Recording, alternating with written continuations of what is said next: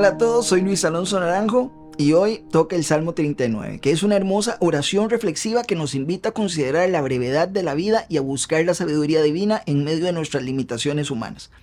En este salmo, David expresa su anhelo de guardar sus palabras y su lengua, reconociendo que incluso nuestras palabras más cuidadosas pueden ser vanas y efímeras. El salmista reflexiona sobre la fragilidad de la vida, comparándola con un soplo y un suspiro. Y hoy nos toca recorrer los capítulos 47 al 48 del libro de Jeremías, que contienen mensajes proféticos relacionados con dos naciones, Filistea y Moab. Estos pasajes nos brindan una perspectiva sobre los juicios y la advertencia que Dios envía a estas naciones. En Jeremías 47 encontramos un mensaje dirigido a Filistea, una región que incluye a ciudades como Gaza, Ascalón y Asdod. En este pasaje, Dios anuncia su juicio sobre Filistea debido a su orgullo y a su confianza en sus propias fuerzas. Dios advierte sobre la venida de un juicio inminente y una destrucción total. Este mensaje nos recuerda la importancia de no depender de nuestra propia fuerza y sabiduría, sino de confiar en Dios y reconocer su soberanía en nuestras vidas. Y hoy nos toca leer Colosenses 3 del 16 al 25, en donde encontramos instrucciones importantísimas para las familias cristianas, que nos enseñan cómo vivir en armonía y honrar a Dios en nuestras relaciones familiares. Que esta lectura nos permite y nos anime a llenarnos de esta palabra de Cristo, a alabar, a adorar, en familia, a practicar el amor y la comprensión mutua y a vivir en obediencia y respeto.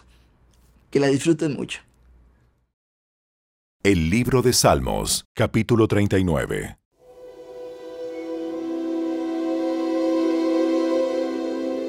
Me dije, tendré cuidado con lo que hago y no pecaré en lo que digo. Refrenaré la lengua cuando los que viven sin Dios anden cerca. Pero mientras estaba allí en silencio, sin siquiera hablar de cosas buenas, el torbellino en mi interior se hizo cada vez peor. Cuanto más pensaba, más me enardecía, hasta que disparé un fuego de palabras. Señor, recuérdame lo breve que será mi tiempo sobre la tierra. Recuérdame que mis días están contados y cuán fugaz es mi vida. La vida que me has dado no es más larga que el ancho de mi mano. Toda mi vida es apenas un instante para ti. Cuando mucho, cada uno de nosotros es apenas un suspiro. Somos tan solo sombras que se mueven y todo nuestro ajetreo diario termina en la nada amontonamos riquezas sin saber quién las gastará. Entonces, Señor, ¿dónde pongo mi esperanza? Mi única esperanza está en ti. Rescátame de mis rebeliones. No permitas que los necios se burlen de mí. En silencio estoy delante de ti. Diré ni una palabra, porque mi castigo proviene de ti. Pero por favor, deja de castigarme. Estoy agotado por los golpes de tu mano. Cuando nos disciplinas por nuestros pecados, consumes como una polilla lo que estimamos precioso. Cada uno de nosotros es apenas un suspiro Oh Señor, oye mi oración, escucha mis gritos de auxilio. No cierres los ojos ante mis lágrimas, pues soy tu invitado, un viajero de paso, igual que mis antepasados.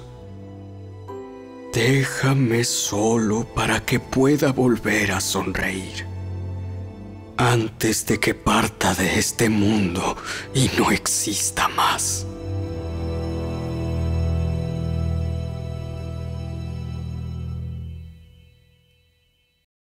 El libro de Jeremías, capítulo 47.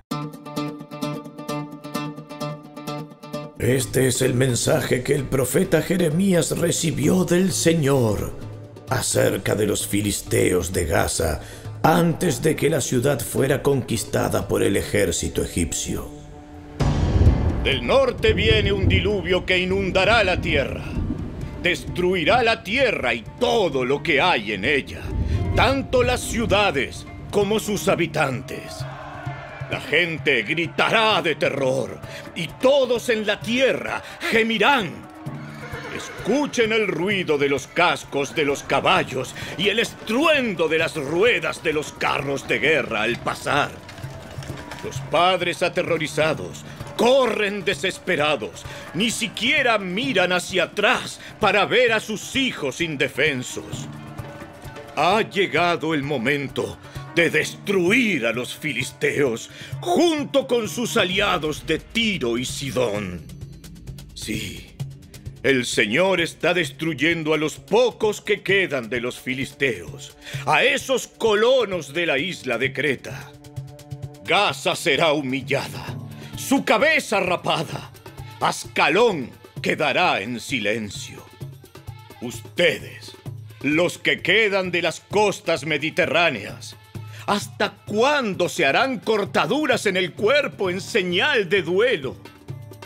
Oh espada del Señor, ¿cuándo volverás a descansar? Vuelve a tu vaina, descansa y mantente quieta. Pero ¿cómo se mantendrá quieta cuando el Señor la ha enviado en una misión? Pues la ciudad de Ascalón y el pueblo que vive junto al mar deben ser destruidos.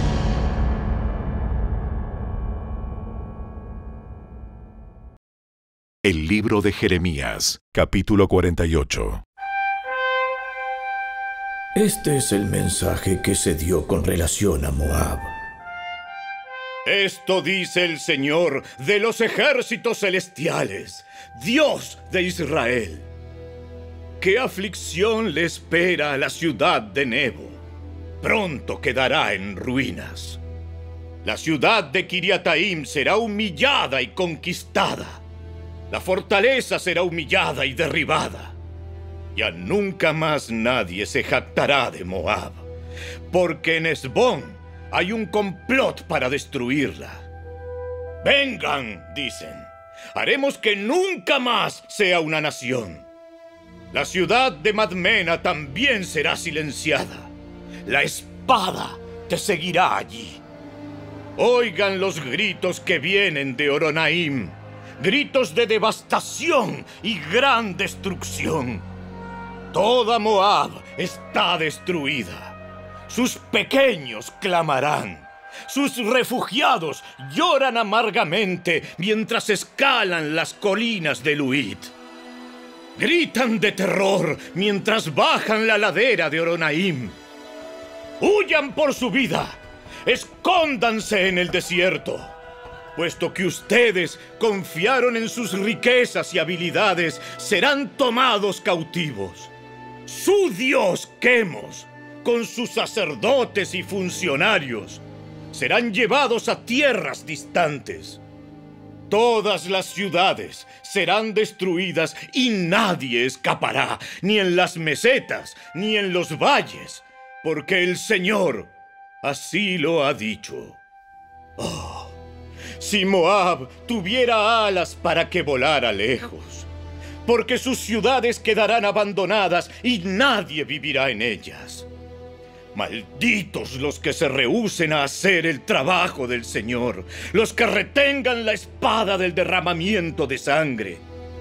Desde sus comienzos, Moab ha vivido en paz, nunca ha ido al destierro es como el vino que se ha dejado reposar.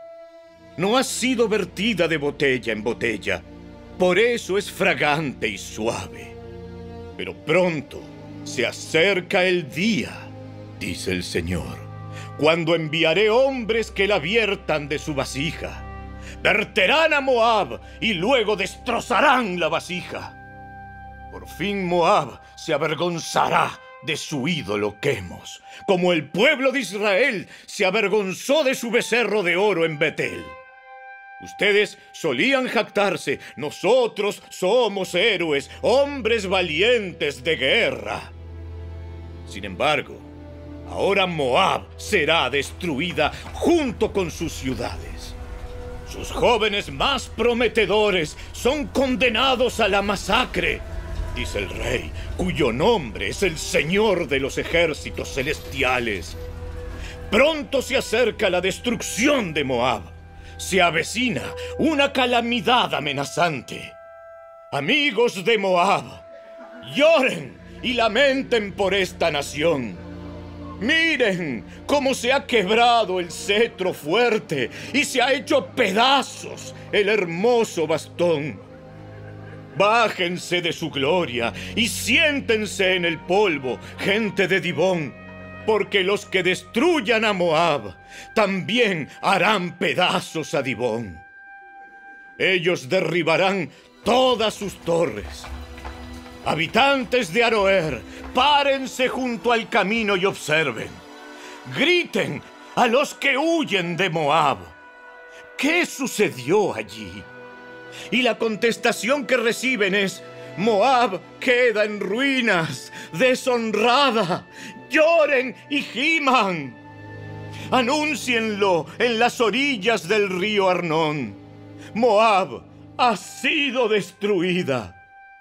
Se derramó el juicio sobre las ciudades de la meseta, sobre Olón, Jaasa y Mefat, sobre Dibón, Nebo y Bet de Blataim, sobre Kiriataim, Bet Gamul y Bet Meón, sobre Keriot y Bosra.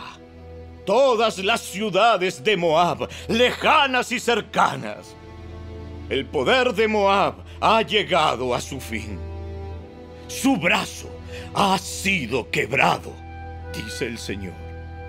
Dejen que se tambalee y caiga como un borracho, porque se ha rebelado contra el Señor. Moab se revolcará en su propio vómito y será ridiculizada por todos. ¿No ridiculizaste tú a los israelitas? ¿Fueron ellos acaso sorprendidos en compañía de ladrones para que tú los desprecies como lo haces? Ustedes, habitantes de Moab, huyan de sus ciudades y vivan en cuevas. Escóndanse como palomas que anidan en las hendiduras de las rocas. Todos hemos oído de la soberbia de Moab, porque su orgullo es muy grande. Sabemos de su orgullo altanero, de su arrogancia y de su corazón altivo. Yo conozco su insolencia, dice el Señor, pero sus alardes están vacíos, tan vacíos como sus hechos. Así que ahora gimo por Moab. De veras, me lamentaré por Moab. Mi corazón está quebrantado por los hombres de Kirareset. Pueblo de Sibna, rico en viñedos, lloraré por ti, aún más de lo que lloré por Jazer. Tus extensas vides en otro tiempo llegaban hasta el mar muerto, pero el destructor te ha dejado desnudo y cosechó tus uvas y frutos de verano. El gozo y la alegría desaparecieron de la fructífera Moab. Los lagares no producen vino. Nadie pisa las uvas dando gritos de alegría. Hay gritos, sí, pero no de alegría. En cambio, se pueden oír terribles gritos de terror desde Esbón hasta Eleale y Jaasa, desde Soar hasta Oronaim y Eglat Selisilla. Incluso las aguas de Ninrim ya están secas. Acabaré con Moab, dice el Señor, porque la gente ofrece sacrificios en los altares paganos y quema incienso a sus dioses falsos. Mi corazón gime como una flauta por Moab y Kirareset, porque ha desaparecido toda su riqueza. La gente se rapa la cabeza y se afeita la barba en señal de luto. se hacen cortaduras en las manos y se ponen ropa de tela áspera. Hay llanto y dolor en cada hogar moabita y en cada calle. Pues hice pedazos a Moab como a una vasija vieja y despreciada. ¿Cómo quedó hecha añicos? Escuchen los lamentos. Miren la vergüenza de Moab. Se ha vuelto objeto de burla, ejemplo de ruina para todos sus vecinos. Esto dice el Señor. Miren, el enemigo cae en picada como un águila, desplegando sus alas sobre Moab. Sus ciudades caerán y sus fortalezas serán tomadas. Aún los guerreros más poderosos estarán en agonía como mujeres en trabajo de parto. Moab ya no será más una nación, porque se jactó ante el Señor. Terror, trampas y redes serán tu suerte, oh Moab, dice el Señor. Los que huyan en terror caerán en una trampa, y los que escapen de la trampa serán apresados por una red. Me aseguraré de que no escapes, porque ha llegado el tiempo de tu juicio, dice el Señor. Los habitantes huyen hasta Esbón, pero no pueden continuar porque sale fuego de Esbón, la antigua casa de Seón fuego que devora toda la tierra junto con toda su gente rebelde. ¿Qué aflicción te espera, oh pueblo de Moab? El pueblo del dios Quemos queda destruido. Tus hijos y tus hijas fueron llevados cautivos. Pero en los días venideros restableceré el bienestar de Moab. Yo, el Señor, he hablado. Aquí termina la profecía de Jeremías acerca de Moab.